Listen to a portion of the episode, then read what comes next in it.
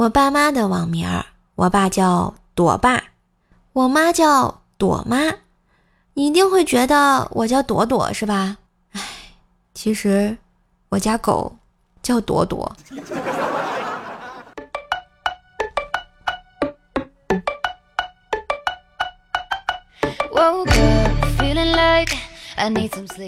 嗨，亲爱的男朋友、女朋友们，大家好，欢迎收听《黄瓜必须拍，人生必须嗨》，想要快乐来，赶紧听怪兽来了吧！嘿，我是你耳边的小妖精怪叔叔呀。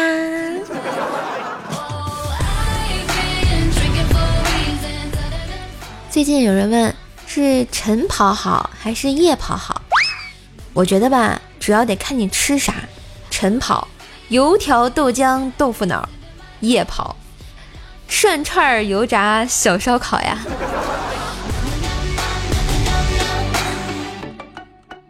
一位妻子啊，把丈夫情人的头像打印出来，贴在了西瓜上，放进冰箱里。结果，这个出色的创意让自己的丈夫因突发心脏病送去医院抢救。突然就想到了一句话啊：生命诚可贵。爱情价更高哦，这该死的爱情！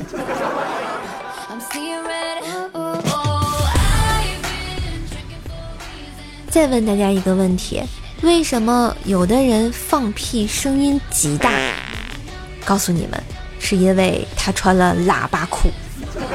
啊，好冷啊！最近啊，我看了那个脱口秀大会，不知道大家有没有看啊？杨丽说啊，不想当小公主，就想当老富婆啊。其实我想说，可以不老吗？富婆就行。但是纵观一下我们啊，像我们这种都市丽人，最擅长的就是把哭穷的同时，楼下总有那么四五个快递正在等待被签收呀。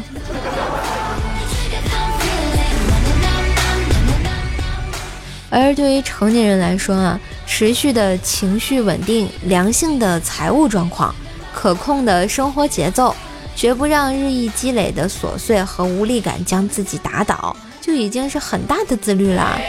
至于什么形象身材管理啊，就是锦上添花的附加值，倒也不必本末倒置啊。嗯，就像咱薯条一样哈。俗话说得好，好马配好鞍。美女要配好衣衫，俗话还说了，要想生活过得去，优惠券是必须的呀。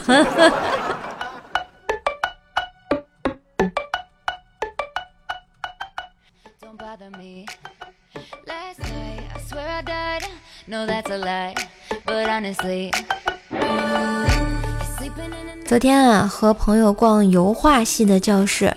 朋友提出了灵魂发问：为什么女模都是全裸，男模要穿内裤啊？于是啊，就去问了其他同学，看看他们的情况。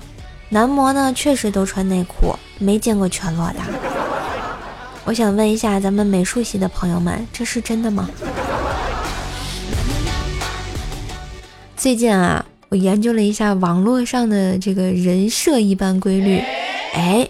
瞬间顿悟，像小学生就会说：“爷零花钱很多，够抽烟喝酒，也够给你买旺仔牛奶。”而到了初中生，本人清北复交研究生，外加世界前十名校抢着要；而大学生，不知道明天幼儿园午饭吃什么呢？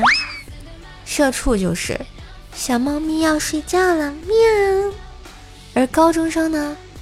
我是高中生，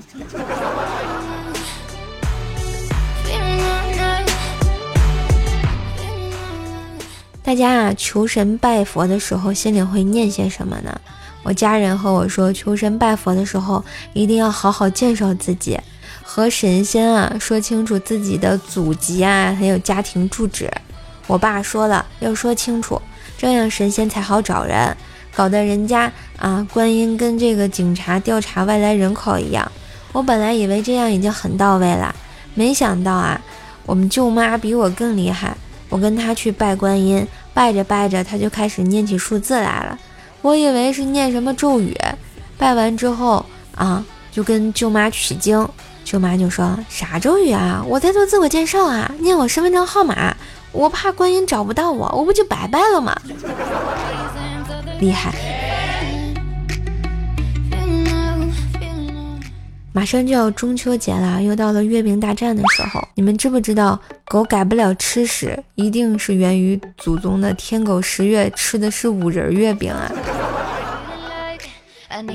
就跟以前有个典故似的。”昔日寒山问时得曰：“世间谤我、欺我、辱我、笑我、轻我、贱我、恶我、骗我，如何处置乎？”时得云：“送丫一五仁月饼。”到了非洲，食人族的首长狠狠地摔下手中的五仁月饼，说：“操你妈，骗人的，里面一个人都没有。”说到这个啊，马上要国庆节了。去年啊，国庆节，哥们儿的婚宴上，他两个壮得像小牛犊子似的小舅子是这样对他说的：“你要是敢欺负我姐，我哥俩饶不了你。”然后哥们儿啊，连忙陪笑，把心放肚子里吧，我绝对不会欺负他的。第三天啊，新姑也回门，新娘子一回到家就把俩小舅子给揍了啊，就说他不欺负我，你们让他欺负谁去啊？俩小舅子说。姐夫救我！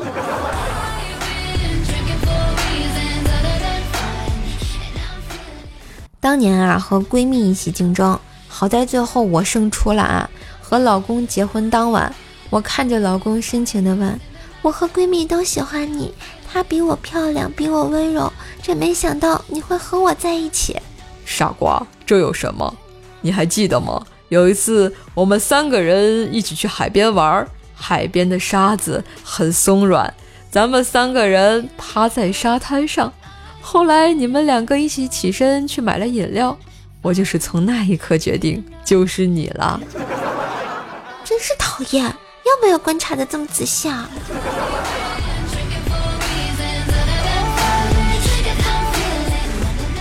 哎，果然胸大的姑娘啊，好出嫁啊。一次啊，逛钢琴店啊，不小心碰到一架钢琴，老板啊气哄哄的对我说：“小心点儿，二十多万。”我立马不高兴了。我如果赔不起，以身相许。我如果赔不起，以身相许好了。老板瞟了我一眼，立马说：“哦，没关系，没关系，钢琴没坏，没爱了。”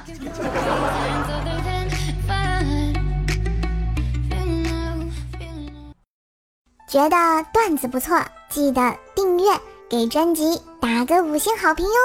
当然也要为怪叔叔打 call，带主播上热门啦！喜欢主播可以加微信“怪兽手幺零幺四”，怪兽手全拼加幺零幺四，交个朋友吧！